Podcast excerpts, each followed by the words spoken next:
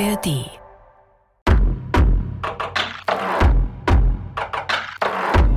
Am beeindruckendsten fand ich, dass innerhalb von so kurzer Zeit so viel Drama passieren kann. Und trotzdem sind alle mit positiver Einstellung weitergegangen, haben sich nicht beirren lassen. Also insgesamt natürlich die Leistung überhaupt. Ich dachte ja, okay, das sind drei Mädels, die einfach sehr sportlich sind und das so locker flockig machen. Und ich wusste nicht, dass jetzt die dritte Bergfreundin, die Kathi, dass die eigentlich so keine Erfahrung hatte. Na, das Beeindruckende ist halt, dass jemand wie die Kathi halt immer wieder aufsteht und halt noch lacht und sagt, Scheiße, jetzt bin ich hier der Letzte noch. Und dann halt reinstrampelt, bis sie wieder vorne ist. Das finde ich irgendwie mit das Beeindruckendste. Ich war echt überrascht, dass es Aufnahmen von den Stürzen gab. Also es ist einfach echt schön gedreht. Ich weiß nicht, die drei sind einfach so sympathisch.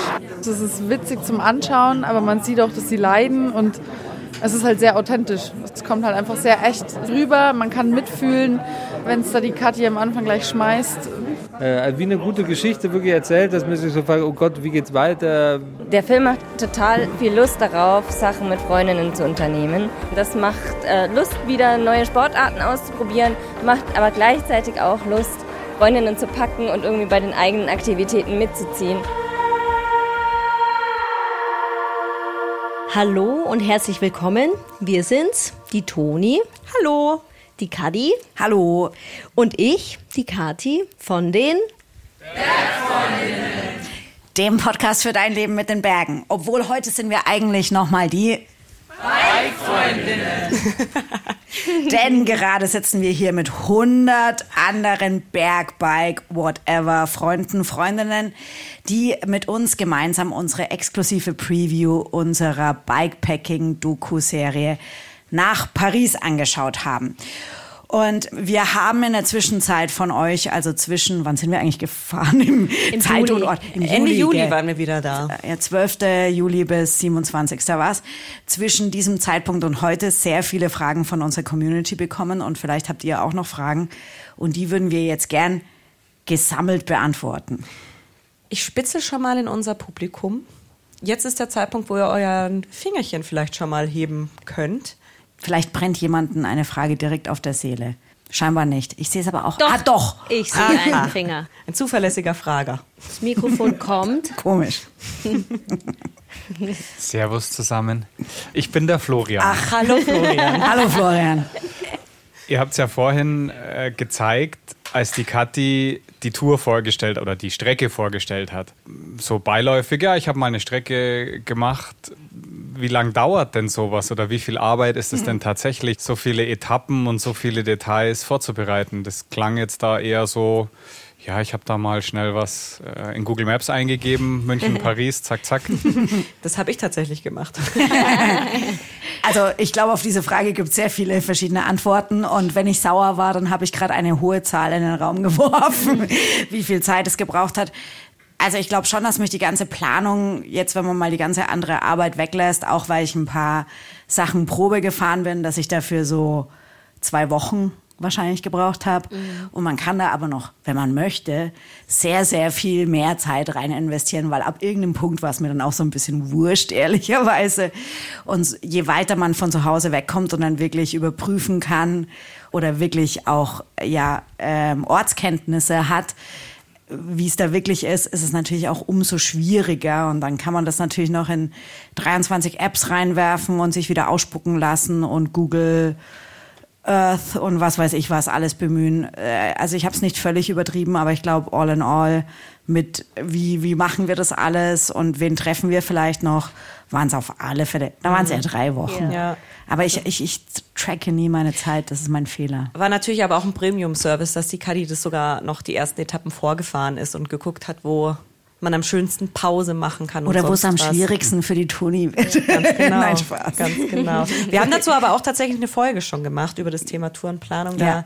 plaudert die Kadi noch ein bisschen mehr aus dem Nähkästchen, worauf man da so achten kann. Und wir haben auch coole Tipps. Deswegen gerne reinhören, wer es noch nicht getan hat. Ich weiß jetzt leider den Titel der Folge nicht. Irgendwas mit Routenplanung. Ja, irgendwas Ziemlich mit Routenplanung. Da Und wir auch, Bikepacking. genau, die Jana ähm, Kesenheimer war ja da auch noch Gast bei uns. Die hat da auch ganz viele Tipps und Tricks mit uns geteilt. Auch wenn es darum geht, wie verpflege ich mich während den ganzen Tagesetappen. Also reinhören. Eine weitere, oder wenn das Eis mal gebrochen ist, dann schnellen die Finger nach Nicht so oben. einfach, gell, mit dem Licht. Ja.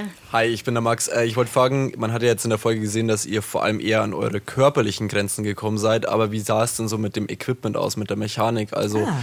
hattet ihr da Stress oder hattet ihr ein Mechanikerteam mit dabei? Was Ja, da oh, Support mit dabei? Also ich weiß nicht, wie lief Masseur, das denn? Physiotherapeut, alles. Alles war dabei. Koch. Koch. Ich glaube, jedes Bike hatte mal ein Problem.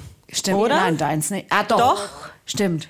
Wer hat da laut doch? Doch, doch. Hier, Adrian schreit Aber es waren auch ganz unterschiedliche es Probleme, war ganz gell, die wir unterschiedliche hatten. Probleme. Ich hatte mal ein Problem mit der Gangschaltung. Das war direkt am zweiten Tag, kommt auch noch in der zweiten Folge. Lag wahrscheinlich daran, dass ich das Bike bei dem Ganzen über die Bäume heben dauernd irgendwo dagegen gehauen habe, weil meine Arme zu schwach waren. Das hat aber Gott, also dieses äh, Problemchen geschah Gott sei Dank ungefähr 50 Meter entfernt eines Fahrradladens, in dem wir dann kurz vorbeischauen konnten und die haben das dann dankenswerterweise gerichtet. Aber meine größte Angst, und zwar der Platten, weil da hatte ich wirklich richtig Schiss, dass das passiert, weil das dann einfach auch so unfassbar peinlich geworden wäre vor der Kamera. Den hat dann Gott sei Dank. Den hatte Gott sei Dank der Kadi. Und ich habe nie einen Platten, aber klar, da hatte ich einen. Aber das größte Problem hattest tatsächlich eigentlich du, Kathi, gell? Ja. Also Kathi hatte ja, vielleicht habt ihr es gesehen, so Gepäckträger, Taschen. Gepäckträgertaschen. Ich komme immer mit diesen ganzen Wörtern der tollen Taschen durcheinander dabei. Und äh, bei ihr hat sich die Aufhängung des Gepäckträgers ist einfach rausgebrochen, weil wir so wilde Trails und Schotterwege gefahren sind. Und es ist einfach ein Tipp fürs Leben, nicht nur fürs Fahrradfahren, für alles auf dieser Welt braucht man immer Kabelbinder. Also die sollte man wirklich immer mit dabei haben. Kabelbinder. Und es ist ja wirklich an dem Tag passiert, irgendwie, wo wir 150 Kilometer Etappe hatten und dann so bei Kilometer 149, ja, also ein Kilometer War sie plötzlich weg. Vor der wir haben uns Unterkunft. einmal ja. verloren. Ja. Das einzige Mal dachte ich mir so, wo ist sie jetzt? Die Kati oder die Satteltasche? Ja, nee. Beides. Also sie die Satteltasche, ich die Kati. ja, da war der Gepäckträger kurz außer Gefecht. Aber genau, Kabelbinder sind die Lösung. Aber wir haben tatsächlich auf unserer letzten Etappe nach, war das nach Paris, wo wir diesen einen Typen getroffen Ja. haben aus, aus England? London. Der Paris-Tag, Der genau. hat, der, der hat schon seinen achten Platten geflickt in dem Moment. Und ich glaube, er war zwei Wochen unterwegs Genau. oder so. Und, und dann haben wir gesagt, so, das gibt, nee, der war noch gar nicht so lange unterwegs, der war erst ganz kurz Ja, unterwegs. drei, haben wir gesagt, Tage. das gibt's ja nicht, dass wir quasi nie, fa- fast nie was haben. Und, und der hat nach so kurzer Zeit schon Platten und zack, hatte ich dann auch einen. Zwei Kilometer später. Zwei Kilometer später. Ja. Also ja, wir hatten schon auch technische Probleme, aber ich würde sagen, in der Summe sind wir sehr verschont geblieben. Sonst noch eine Frage. Ich sehe, oh, sogar zwei Fragen. Hallo, ich bin Jens Nico. Man sieht es jetzt hinter euch im Podcast, sieht man es nicht. Ihr habt viele Taschen am Fahrrad. Und da die Frage, wie habt ihr das geplant, beziehungsweise wie seid ihr daran gegangen? Und zum anderen, Fahrrad fährt ja mit so schweren Packtaschen ganz anders. Wie habt ihr trainiert? Also ich habe ja oft den Vorwurf bekommen über Insta, dass ich ja so wenig tragen würde im Vergleich zu den anderen. Echt? Ja. Das hast du gar nicht erzählt. Ja, da hätte ich da schon was abgeben können. Und tatsächlich stimmt's. Ich hatte weniger Packvolumen. Das lag bei mir in erster Linie daran, dass ich nicht so viele Aufnahmeösen am Fahrrad hatte. Also das ist, glaube ich, so der erste Punkt, wo man ja auch entscheiden muss, was kann ich da dran machen an mein Rad, mit welche Möglichkeiten habe ich überhaupt an meinem Rad. Genau, und ansonsten haben wir ehrlicherweise so ein bisschen durchprobiert und gerade bei Kati, das kannst du gerne selber erzählen, war ja auch die Fahrradgröße so ein Thema. Ja, ich habe halt ein sehr kleines Fahrrad. Niedlich ist es. Ein niedliches Fahrrad. Ja, ein niedliches Fahrrad. Ähm, und das ist halt so klein, dass ich auch keine Rahmentasche, also ich hätte eine kleine Rahmentasche rein, also dran montieren können. Da würde hätte, dann der UV-Labello reinpassen. Genau, der UV-Labello und Mascara, was ich beides nicht dabei hatte. Und deswegen habe ich mich dann eben für diese Satteltaschen hinten entschieden, weil ich das auch ganz gut fand, weil wir auch ein paar voluminöse Sachen dabei hatten, wie zum Beispiel ein Zelt. Ich habe noch meine Schuhe mitgenommen. Und was hatte ich da noch drin? Erste-Hilfe-Set. Und ich hatte immer keine Lust, weil ich hatte im Training, hatte ich auch eine Arschrakete. Mir fällt jetzt das politisch korrekte Wort nicht dafür ein. Und das fand ich relativ mühsam, wenn man dann immer wieder das abmontieren muss und dran montieren muss und dann immer reinfriemeln muss. Und es war mir zu anstrengend. Und deswegen habe ich gesagt, okay, ich habe da vielleicht mehr Volumen, aber dafür kann ich die Sachen einfach relativ leicht da rein platzieren. Und es gab noch einen Vorteil von dem Gewicht hinten. Ich bin ja dann fast müsst ihr auf die Folge Fast 2 nicht oder mehr- 3 warten. fast nicht mehr gestürzt. fast nicht mehr gestürzt, weil ich dann hinten einfach mehr Gepäck, also mehr Gewicht drin hatte und da dann einfach problemlos Kathi ist da auch diese Gelände. Trays runtergeholzt, einfach wirklich. es hat immer noch so ein bisschen geruckelt vor mir, aber ansonsten, ja. Ja. Und ansonsten, also ich bin eine Tour, sogar eine gar nicht so kurze Tour, da sind äh, Kathi und ich von München nach Bamberg, ich wollte schon sagen nach Paris, da sind, wir- da sind wir auch geradelt, aber von München nach Bamberg geradelt zum Training an einem Tag und da habe ich mal so das ganze Gepäck ausprobiert und ich fand es jetzt nicht so krass anders, aber es ist natürlich schon ein anderes Fahrgefühl. Also ich glaube, das würden wir auch jedem raten, auf jeden Fall nochmal voll bepackt zu fahren, weil man dann vielleicht doch ein bisschen schneller aus der Kurve fliegt als ohne. Bis jetzt haben nur Männer Fragen gefragt. Das wollte ich auch gerade Sorry. Auf geht's, Ladies. Ich habe zwei Fragen. Oh. Äh, Wie heißt du denn? Wissen wir noch nicht, Ach so, ob wir das zulassen. Ähm, ich bin der Lois aus der Community. ähm, ich habe zwei Fragen. Und zwar, wie habt ihr es mit der Wäsche gemacht? Und wie viel von dem Trip war Arbeit und wie viel von dem Trip war Spaß oder Freizeit? Das ist sehr gut, weil das hat nämlich jemand aus der Community auch gefragt. Ich habe leider vergessen, wer ist aber auch wurscht. Also letzteres. Mit der Wäsche haben wir das so gemacht.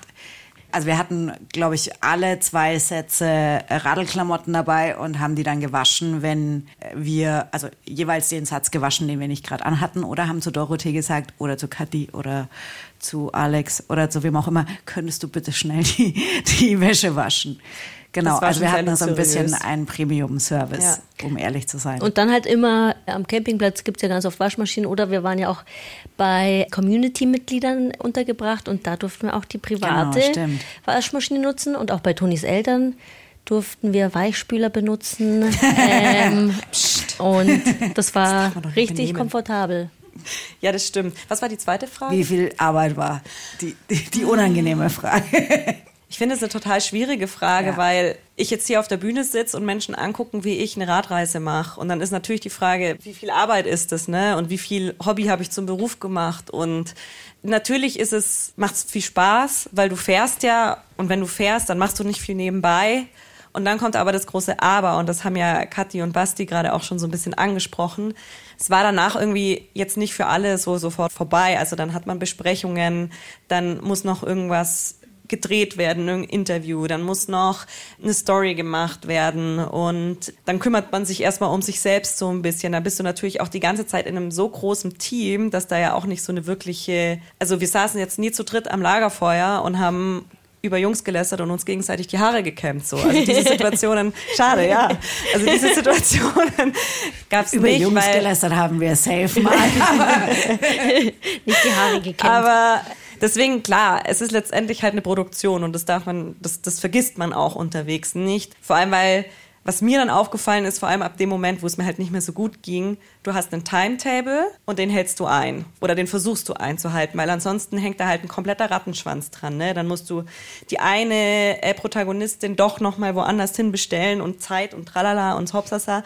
Und ich glaube, das ist, wenn man dann, keine Ahnung, zu dritt so einen Trip macht und dann nicht ein komplettes Kamerateam dabei hat und daraus eine Doku entstehen soll, gibt es einem schon ein bisschen mehr Flexibilität und auch, glaube ich, mehr Entspannung. Oder würdet ihr mir widersprechen? Nee, gar nicht. Also ich hatte schon immer die Phasen auf dem Fahrrad, wo wir wirklich Fahrrad gefahren sind. Das kam mir nicht wie Arbeit vor. Da dachte ich mir so, ah ja, boah, cool, jetzt kann ich mir das alles hier angucken und kann hier in einem coolen Trail, den die Kadi ausgesucht hat, Fahrrad fahren. Das habe ich nicht als Arbeit empfunden, aber so dieses, wir haben dann Zeitplan, wir müssen da jemanden treffen, wir müssen, also das haben ja eh Kathi und Basti voll gut gemacht mit dem Podcast, das Schneiden, boah, ich glaube, da hätte ich echt, pff, da hätte ich wirklich gesagt, sorry Leute, das macht nach drei Tagen keinen Spaß mehr, wenn ich mich dann abends irgendwie noch hätte hinsetzen müssen und bis vier Uhr in der Nacht Podcast schneiden müssen. Aber so die, so die kleinen Sachen, wo man dann immer mitdenken muss, an die Zeit gebunden ist, das hat dann so ab und zu wieder so, ah ja, stimmt, das ist nicht nur Freizeit, weil in der Freizeit würde ich jetzt vielleicht länger ausschlafen oder würde ich jetzt 40 Kilometer weniger fahren. Genau. mehr Croissants essen, mehr Genau. Zeug anschauen. Ja. Man muss so ehrlich sein, glaube ich, und sagen, dass es ein Job ist, aber ich möchte ungern diesen Job mit irgendeinem anderen eintauschen. So. Also vielleicht ist das auch eine zufriedenstellende Antwort. Es ist schon der beste, den ich mir vorstellen kann. Vielleicht mal eine Frauenfrage. Ich sehe leider nichts, weil mich die Lampe so, so blendet. Das ist echt gar nicht so einfach. Hallo, ich bin die Katha. Hallo. Und mich würde interessieren, ob die Routenführung denn dann auch gut geklappt hat. Also waren wirklich die Wege alle da, wo sie auch sein sollten nach der App oder habt ihr euch öfter mal verfranst oder musstet ihr umdrehen, Umwege fahren? Das müsst ihr beantworten. Ja, ich, kann, ich, ich, kann nicht, ich kann nicht beantworten, ob die Wege wirklich da waren, wo sie in der App waren, weil ich einfach immer der Kadi hinterher gefahren bin. In der Kadi-App waren die Wege immer da. Also ich kann mich nur an eine Situation erinnern, wo wir mal wirklich vor einem wirklich sehr dubiosen, getarnten Hof standen. Das war komisch. Das wäre auch ganz schnell wieder umgedreht. Aber ansonsten hat es eigentlich echt hervorragend geklappt. Ja, wir hatten wirklich null Verfahrer. Null. Das ist echt krass. Ja, also ich. Du bist doch alles schon abgefahren, Nee, oder? Ich bin nicht alles. Stimmt, ich mache sonst nichts in meinem Leben. Also ich finde tatsächlich, dass äh, die genannte App wurde ja vorhin schon genannt und wir haben ja da auch unsere Route veröffentlicht. Also wir haben ja mit Komoot geplant hauptsächlich. Und mittlerweile, äh, ich bin ja schon ein Longtime-User sozusagen, finde ich, dass das wirklich gut funktioniert. Und wenn Komoot einen aber einen Weg ums Verrecken nicht da lang planen lassen will, wo man gerne würde, weil man meint, dass das viel schlauer ist, dann sollte man es meistens auch nicht tun, weil es dann meistens auch aus irgendwelchen Gründen nicht geht. Also, und wenn man sich da einigermaßen dran hält, dann hat's, finde ich, ganz gut funktioniert. Und klar, es war dann eher so, dass ich natürlich auch so ein paar Spirenzchen eingebaut habe, wo eigentlich klar war, dass, dass es wahrscheinlich vielleicht gegebenenfalls nicht mehr so entspannt fahrbar ist. Und das war dann auch so. Also eigentlich kann wollte man- uns öfter mal schieben sehen. Und mich auch. Also man konnte sich da schon ganz gut drauf verlassen, finde ich. Hallo? Ja. Ist dieses Mikro an? Ja. Ja, es ist an. Ich bin Lena. Hallo Lena. Hallo. Ich würde gerne wissen, an welchem Punkt ihr gar keinen Bock mehr hattet und warum ihr trotzdem weitergefahren seid, wenn ihr weitergefahren seid. Ich hatte einen Moment, das war der 150 Kilometer Tag. und dann hatten wir 120 Kilometer schon geschafft und dann dachte ich mir so, ja, 30 Kilometer kommen, brauchen wir jetzt irgendwie noch eine Stunde oder so. Und dann sind wir echt noch irgendwie zweieinhalb Stunden unterwegs gewesen und da war ich echt an so einem Punkt, es ist schon dunkel gewesen und das war wirklich so einöde und nur Felder und die Stimmung war auch irgendwie für mich gruselig. Wahrscheinlich war gar nichts, aber wir haben irgendwie gefühlt seit eineinhalb Stunden keine Menschenseele mehr gesehen. Es ist immer dunkler geworden. Ich konnte mir einfach nicht vorstellen, dass jetzt innerhalb der nächsten acht Kilometer irgendwie Zivilisation auf uns arbeitet. Und dann kam immer wieder noch ein Anstieg und nochmal Schotter. Und da war ich echt an so einem Punkt, wo ich, und ich hatte einfach Hunger. Und da habe ich mir echt gedacht, so, boah, Leute, wann ist das endlich vorbei? Das war echt einer meiner Tiefpunkte. Bei Kadi bin ich gespannt, ob sie überhaupt Ja, einen ich glaube, es ist kein. Ich hatte mehrere Tiefpunkte. Klar, also wenn der Start so läuft wie jetzt hier, dann hast du gar keinen Bock loszufahren, um ehrlich zu sein. Dann denkst du dir, okay, warum mache ich den ganzen Schmarrn? Ich lasse es einfach. Ja, also dieser 150 Kilometer Tag, da war es ja so, äh, das kommt in Folge zwei oder drei, ich habe den Überblick verloren. Also in irgendeiner der nächsten Folgen kommt es. Da sind Kathi und ich ein bisschen weitergefahren, damit Toni am nächsten, also weil Toni einen Tag aussetzen musste und damit wir am nächsten Tag nicht gleich wieder mit einer 100 Kilometer Tour einsteigen. Und ja, das war eine mega Strecke. Also mein, ich, ich weiß genau, was Kathi meint, weil es war wirklich spät und ich dachte mir auch so, okay, es wird jetzt spannend, ob wir noch vor Sonnenuntergang ankommen. Und dann war da ein Regenbogen und es war total schönes Licht und es war eine mega Strecke und es war voll schön und es war voll schrottrig und keine Ahnung. Und ich dachte mir aber eigentlich auch nur noch, ja, what the fuck? können, wir jetzt, können wir jetzt bitte in diesem blöden Hotel, in dem Toni auf uns wartet, einfach ankommen? Ich würde sagen, ich hatte mindestens zehn Momente, in denen ich mir dachte, nee, jetzt mag ich eigentlich Man nicht denkt mehr. sich ja super schnell Man auch, denkt ich sich das ja Bock oft. mehr. Ja. Aufgestanden, ich ich schon. keinen Bock. Zelt zusammenbauen, Kein kein Bock. Bock. Duschen, kein Bock. ähm, Zähneputz. Das hat man gemerkt. Nein. ähm, ja, also äh, fleißige Podcast-Hörende haben ja bestimmt mitbekommen, dass mich relativ schnell ein Magen-Darm-Virus gepackt hat, den ich dann auch bis zum letzten Tag mitgeschleppt habe. Und ich hatte da durchwegs noch Bock bis zu dem Punkt, wo wir in der Champagne auf einem Shampoosgut, nenne ich es jetzt mal flapsig, für eine Champagnerprobe waren. Und ähm, wir sind eine super liebe Frau, kleines, kleines Gut. Wir sind in den Keller gegangen, Champagnerprobe und so weiter und so fort. Und wirklich, ich stand in diesem Keller. Ich finde, man sieht es nicht so krass in der, in, in der Folge. Es ist in Folge drei. Mir ging so schlecht. Und ich hatte mich so darauf gefreut. Ich dachte wirklich, mich haut's jetzt gleich in diesem Keller um. Und dann bin ich auch natürlich hoch auf die Toilette zum zigtausendsten Mal an diesem Tag. Und dann durften wir in dem Landhaus von denen übernachten. Es war wirklich wunderschön, eine der besten Unterkünfte, die wir hatten. Die Frau hat für uns gekocht, französische Spezialitäten und dann wurde natürlich die ganze Champagnerkarte durchprobiert vom Team. Und ich weiß noch, ich war nicht mal mehr traurig, als ich nach oben gegangen bin und mich hingelegt habe, nachdem ich ein Stückchen Baguette gegessen habe. Und da lag ich dann wirklich oben und dachte mir so, ich habe keinen Bock mehr. Ich, ich muss jetzt da echt nur noch ankommen. Ich pack's echt überhaupt gar nicht mehr. Und tatsächlich haben wir dann auch noch am gleichen Abend entschieden, dass wir umplanen müssen, damit wir alle zu dritt noch in Paris ankommen. Aber ich, ich muss sagen, bis zu diesem Moment habe ich war ich echt noch lange motiviert, trotz Magen-Darm. Beim Champagner hat es dann halt aufgehört. Noch eine letzte Frage. Eine Frage. Okay, ganz schnell. Mein Name ist Tillmann und ich habe mir gedacht, 14 Tage im Sattel, das sind müde Beine, aber sicher auch Rückenprobleme, Fußprobleme, Knieschmerzen. Wie war das bei euch und falls nicht, wie habt ihr das vermieden? Ich sag schnell, ich hatte Knieschmerzen, dann habe ich meinen Sattel runtergestellt und dann ging es wieder. Bike-Fitting äh, is the key. Mir sind in den ersten drei Tagen die Finger taub geworden und dann habe ich öfter so äh, Dehnübungen auf dem Rad gemacht und dann war es auch wieder in Ordnung. Ich hatte nix. Ich fahre einfach viel. yeah. Ich fahre einfach viel Fahrrad. Das war sie, unsere kleine QA-Runde bei unserer exklusiven Preview. Aber wir haben ja noch ganz, ganz viele Fragen von euch, die ihr nicht dabei sein konntet. Und die haben wir gesammelt und wollen sie natürlich jetzt auch noch beantworten. Zum Beispiel kam da eine Frage von der Henny. Hallo, liebe Bergfreundinnen, hier ist die Henny.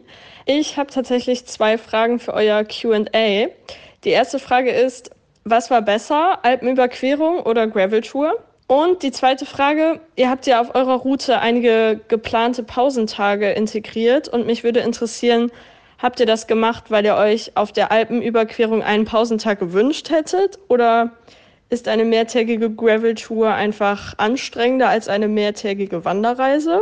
Ich freue mich auf jeden Fall auf eure Antworten und liebe Grüße aus der Fahrradstadt Münster. Darf ich das beantworten? Haha. ich fand die Gravel-Tour besser.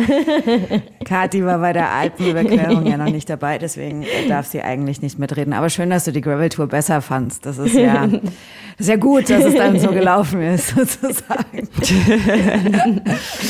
Wie schlimm wäre es gewesen, wenn du bei der Alpenüberquerung dabei gewesen wärst. Ist dir erspart geblieben. Ey, Toni, ich würde dir die Frage aufdrücken, was besser war. Ich sag, ich kann es nicht beantworten, Ja. weil es vollkommen unterschiedliche Sachen sind. Also klar, es wäre jetzt irgendwie so offensichtlich, dass ich sage, natürlich war die Alpenüberquerung besser, weil ich da nicht krank geworden bin. Aber das sind ja zwei völlig unterschiedliche Arten des Vorankommens, des Reisens. Deswegen, ich mag beides nicht missen und ich will es auch ehrlich gesagt irgendwie nicht so richtig vergleichen, wobei ich schon einen Vergleich ziehen kann zwischen den beiden Sachen, nämlich dass man halt auch wieder diesen Effekt hat, diesen, wow, krass, ich habe das geschafft und jeden Tag ein bisschen mehr und jeden Tag ein bisschen besser und jeden Tag beweist einem der Körper, dass er das halt doch auf irgendeine Art und Weise kann. Und das ist in der Gravel Tour genau der gleiche Gewinn gewesen wie, wie bei der Alpenüberquerung. Aber was jetzt wirklich besser war, pff, weiß ich nicht. Also ich glaube, ich würde beides nochmal machen, tatsächlich. Hey, also ich finde tatsächlich, dass du, also was du sagst, da kann ich eigentlich, dem kann ich eigentlich nichts mehr hinzufügen, dass es einfach zwei völlig unterschiedliche Dinge sind, die man so nicht eins zu eins miteinander vergleichen kann, finde ich. Das ist echt schwer da zu sagen, was war besser und was war weniger gut. Es hatte ganz unterschiedliche Highlights, ganz unterschiedliche Lowlights. Aber was man, glaube ich, schon sagen, also auf die Frage, warum wir jetzt Pausentage gemacht haben, im Vergleich zur Alpenüberquerung, da, darauf kann man auf alle Fälle antworten, Ja. weil was es auf alle Fälle war, ist natürlich sportlich und körperlich deutlich anstrengender als die Alpenüberquerung. Also das kann man, glaube ich, ohne Zweifel feststellen. Und 14 Tage Radlfahren ohne Pause am Stück ist, ist halt schwierig. Ne? Das, da macht es schon Sinn, einen Pausentag einzulegen. Und man muss vielleicht dazu auch sagen, dass es bei der Alpenüberquerung dass wir uns da ja auch viel mehr dem Kamerateam angepasst haben. Das heißt, wir haben bei der Alpenüberquerung viel mehr Zeit fürs Drehen auch eingeplant Ja. und deswegen eben auch körperlich nicht so anstrengende Tagesetappen. Ne? Also man könnte natürlich auch noch eine krassere AÜ machen, blöd gesagt. Ja, voll. Voll, das wollte ich auch sagen. Ich glaube, man kann nicht pauschal sagen, Gravel-Touren sind leichter oder weniger anstrengend als Alpenüberquerung. Es kommt natürlich drauf an, Ja. welche Wege man wählt, wo man da geht und so weiter und so fort. Aber in dem Fall war es definitiv so, dass es einfach körperlich und für mich tatsächlich auch mental dann ab einem gewissen Punkt natürlich viel anstrengender war als die Alpenüberquerung. Liegt auch schon so ein bisschen, finde ich, an der Länge. Also wir waren da ja auch viel, viel länger unterwegs und das zieht, Mhm. also das zerrt natürlich dann auch irgendwann mal total an den Nerven und, und, und Muskeln. Deswegen, da waren die schon echt bitter nötig. Ich glaube nicht, dass wir das hätten durchziehen können ohne Pausentage. Ja, 100 Kilometer Radlfahren am Tag ist einfach körperlich auszehrender. Ich glaube, das kann man schon sagen. Aber klar kommt es immer auf die konkrete Tour an. Es war jetzt keine ganz klare Antwort, liebe Henny in Münster. ich hoffe, du konntest trotzdem was davon Die mitnehmen. berühmten Es kommt drauf an Antworten. Mal schauen, ob wir der Marita auf ihre Sprachnachricht auch Es kommt drauf an antworten. Hallo, liebe Bergfreundinnen. Mich würde noch interessieren, wie ihr es dann jetzt im- letztendlich mit dem Essen und den Pausen gemacht habt. Also habt ihr wirklich auch mittags immer eine große Pause eingelegt oder habt ihr da eher viele kurze Pausen gemacht und dann auch so wann in etwa? Es kommt drauf an. Ja, Kathi, aber jetzt musst du antworten, weil, weil Jetzt kann wir ich jetzt schon so antworten. Ich war du dabei. antworten. Du warst dabei.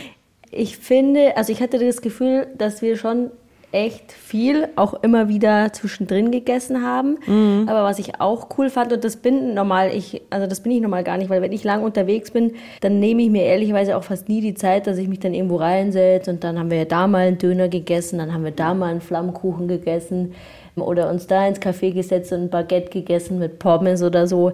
Also da fand ich das schon cool, dass wir uns da auch immer wieder die Zeit genommen haben und da mindestens irgendwie eine Stunde uns wohin gesetzt haben und dann in Ruhe gegessen haben.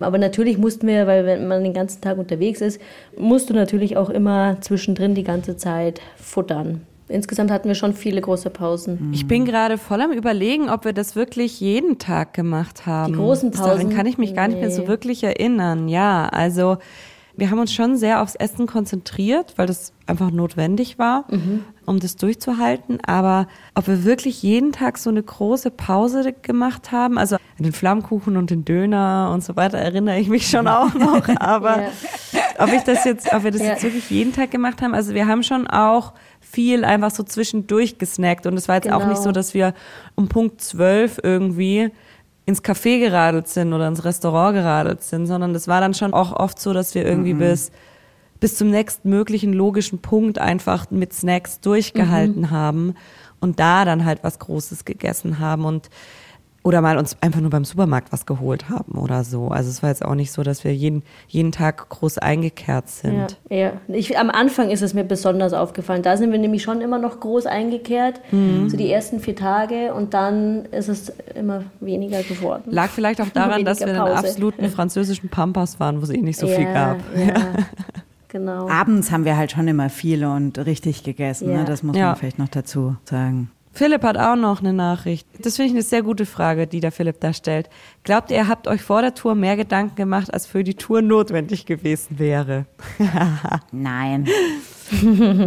da bin ich jetzt gespannt. Ja, da bin ich jetzt echt gespannt, wie ihr darüber denkt. Ehrlicherweise frage ich mich, warum ich mir diese Frage stellen soll.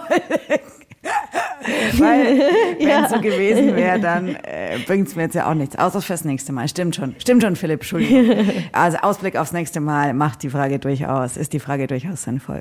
Ich würde jetzt retrospektiv sagen, ich habe mir die falschen Gedanken gemacht, weil ich habe mir ganz andere Horrorszenarien ausgemalt, als dass das dann eingetreten ist. Ich habe ja schon mehrmals gesagt, ich hätte nie damit gerechnet, dass ich ein Magen-Darm-Virus bekomme, weil ich den das letzte Mal, glaube ich, mit sechs Jahren hatte. Ich glaube, man macht sich immer zu viel Gedanken über Eventualitäten, wenn man sowas noch nicht so oft gemacht hat. Und ich glaube dann dieses Machen und Erfahren, dass man halt in jeder Situation, und sei es, dass der Gepäckträger aus dem Rahmen rausbricht, wie bei Kati, dann schafft, irgendeine Art der Lösung zu finden.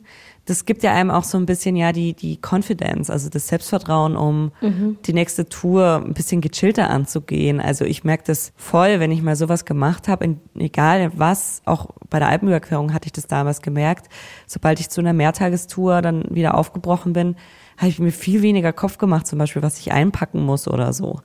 Und deswegen würde ich sagen, retrospektiv waren das sicherlich viele umsonst, aber war schon gut, glaube ich, dass ich halt einfach das durchgegangen bin für mich, um da halt auch eine Sicherheit zu haben, wenn ich da dann aus dem Haus gehe und weiß, okay, ich komme jetzt hier nicht mehr 18 Tage zurück und hoffe einfach, dass ich alles dabei habe. Ich glaube, das ist schon so ein bisschen typabhängig, ob man halt im Vorfeld relativ viel plant und viele Gedanken sich macht. Voll. Und bei mir ist es ehrlicherweise anders, weil ich mir immer relativ wenig Gedanken über solche Sachen mache und halt einfach reingehe in die Situation und mich entweder darauf verlasse, ja, ja, werde ich schon irgendwie schaukeln oder ja, ja, da sind ja auch noch andere dabei. Gemeinsam findet man dann schon immer eine Lösung. Also ich bin jemand, der sich, glaube ich, tendenziell eher zu wenig Gedanken macht, leider. Und deswegen kann ich jetzt ganz klar antworten, Philipp, ich habe mir nicht zu viele Gedanken vor der Tour gemacht. Hm. Ja, ich würde mich da schon eher bei dir sehen. Ich würde jetzt nicht unbedingt sagen, dass ich mir zu wenig Gedanken mache, aber meine Gedanken waren tatsächlich hauptsächlich eben diese, hoffentlich wird niemand krank.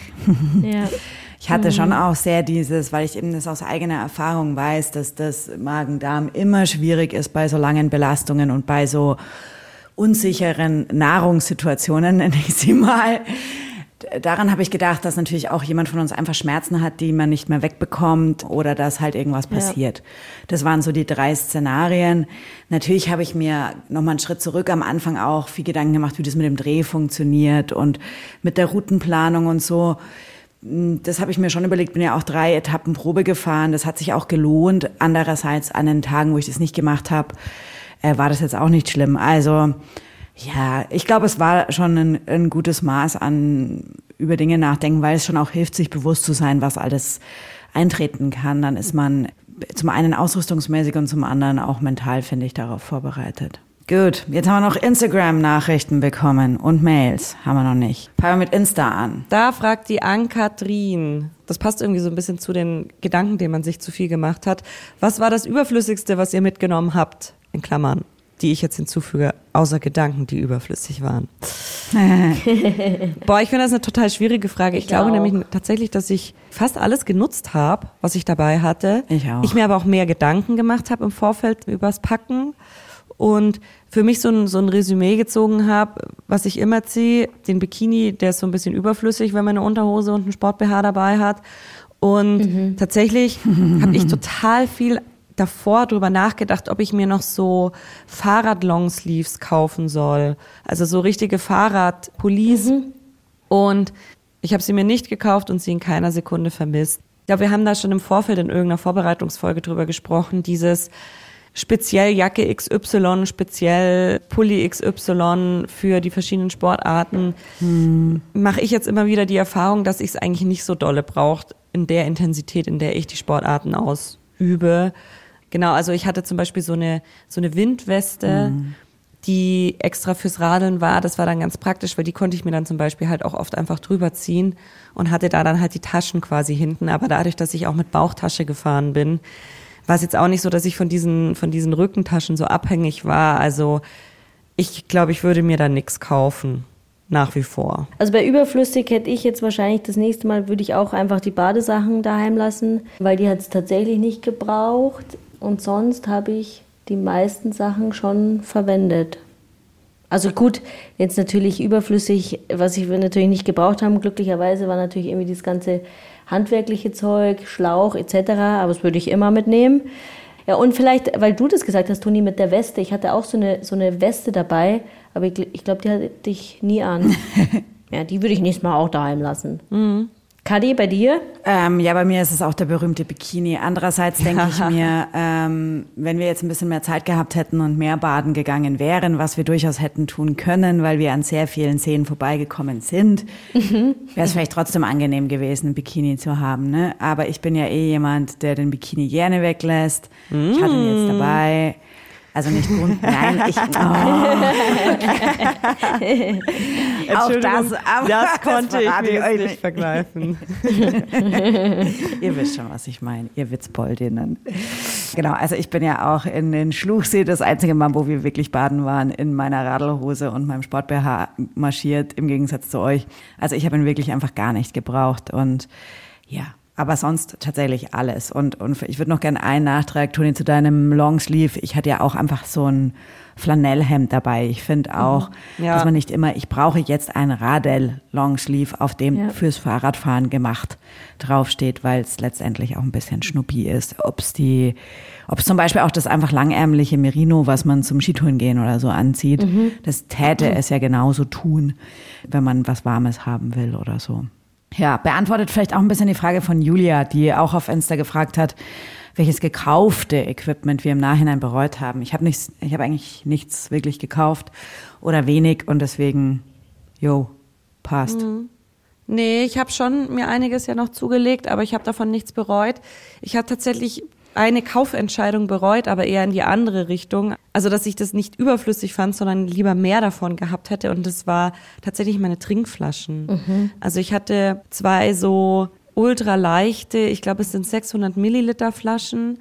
Und gerade an diesen super heißen Tagen war mir das echt ein bisschen zu wenig. Also ich musste dann echt oft auffüllen, was Mhm. immer so ein bisschen für mich persönlich auch diesen Tourenfluss aufgehalten hat. Und da würde ich jetzt zum Beispiel beim nächsten Mal darauf achten, dass ich da einfach größere Flaschen mitnehme. Also dass ich da wirklich zwei 800 bis, bis, bis Liter äh, Radelflaschen dabei habe. Mhm. Äh, kommt natürlich auch immer so ein bisschen auf die Rahmengröße an, wie sehr geht's dann mit der Tasche wieder im Weg um und so weiter und so fort. Aber Ja. das ist was, wo ich zum Beispiel aktiv noch sofort mich dran erinnert habe bei dieser Frage, dass ich mir dachte, boah, ich glaube, eine größere Trinkflasche oder zwei größere Trinkflaschen wären schon praktisch gewesen. Aber hast du die kleineren Trinkflaschen genommen wegen der, weil es dann irgendwie im Weg umgeht mit der Rahmentasche oder was war da der Grund, dass du die kleineren Flaschen genommen hast? Ich fand die tatsächlich einfach praktisch, weil die wirklich super, super leicht sind und die haben halt, also ich musste, die waren auch so klein, dass ich mir halt darüber nicht so, die haben so ein ganz verrücktes Packmaß. Also man würde nie denken, dass da 600 Milliliter tatsächlich reinpassen. Ich dachte mir halt einfach, damit bin ich sicher, dass alles auf jeden Fall an mein Radl passt. War auch so, aber ich musste halt oft nachfüllen. Die Julia wollte ja auch noch wissen, ob wir seit unserer Fahrradtour nach Paris nochmal geradelt sind oder ob wir erstmal das Fahrrad ins Eck verbannt haben und es seitdem nicht mehr wieder rausgeholt haben. Wie war das bei euch? Also ich kann von mir sagen, ich habe schon eine Tour nach unserer Tour gemacht. Also es war eine Minitour. Es war nur eine kleine Minitour von München nach Schäftlarn. Es waren so 50 Kilometer und das war voll schön. Ja, aber soll ich dir sagen, wie viele Monate dazwischen lagen? August, Ja, September, genau. Oktober. Drei Monate, eine Drei Fahrradtour. Monate. Herzlichen Glückwunsch, Frau Yes. Schauer. ist wirklich wenig. Okay, jetzt Aber ich brauche mich gar nicht aus dem Fenster. Ich brauche mich gar nicht aus dem Fenster lehnen, weil ich war ein bisschen Mountainbiken, Gravelbiken war ich seitdem gar nicht mehr.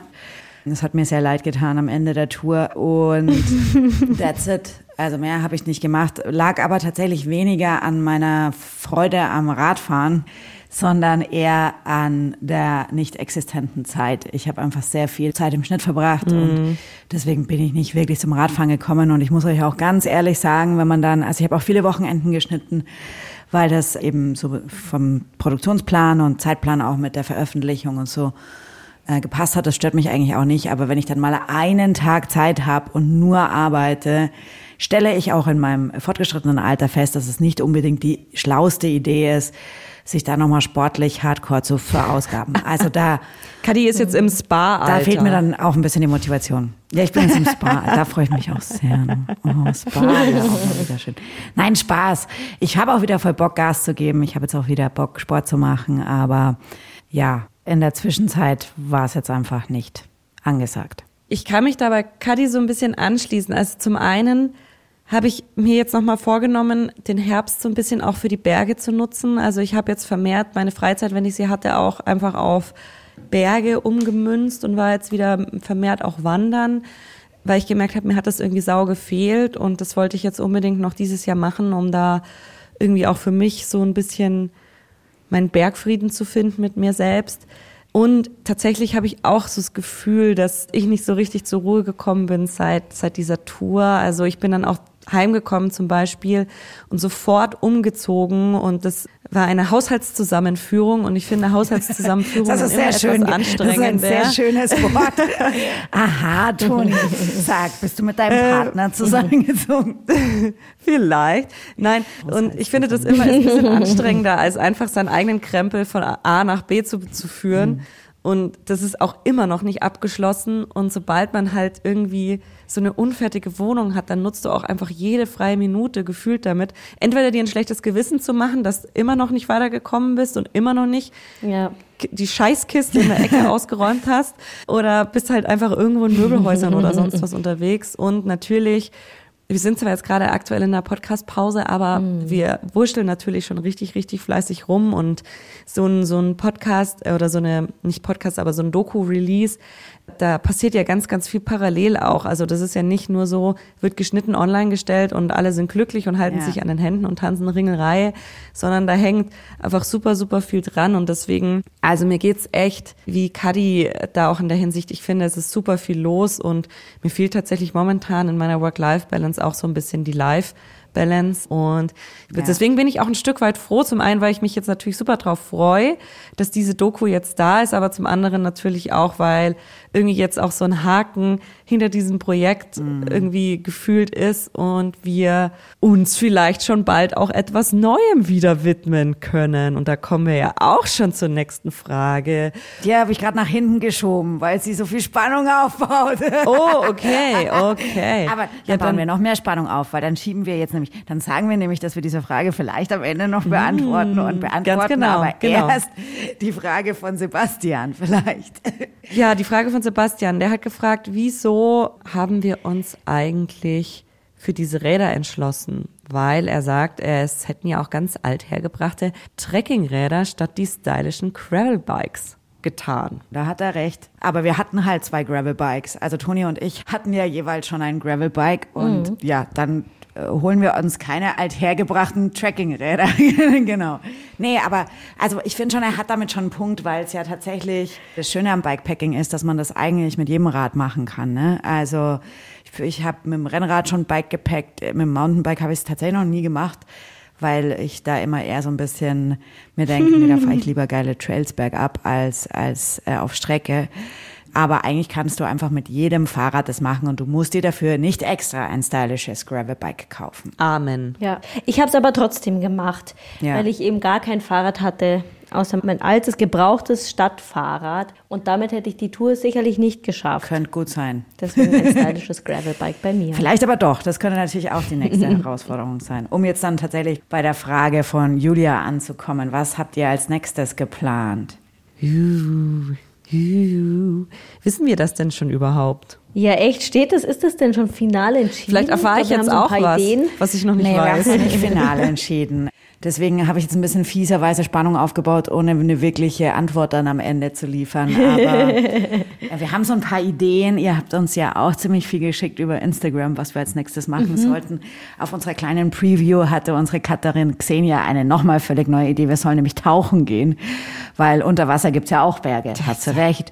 Die Xenia. Mhm. Das stimmt. Ähm, stimmt. Nee, aber vielleicht kann man so ein bisschen spoilern, dass natürlich äh, zum einen nach Wandern und Radfahren vielleicht mal eine andere Saison auf dem Plan stehen könnte und was zwei das wohl ist. Was das wohl ist und zwei Dinge unter den Füßen mhm. vielleicht.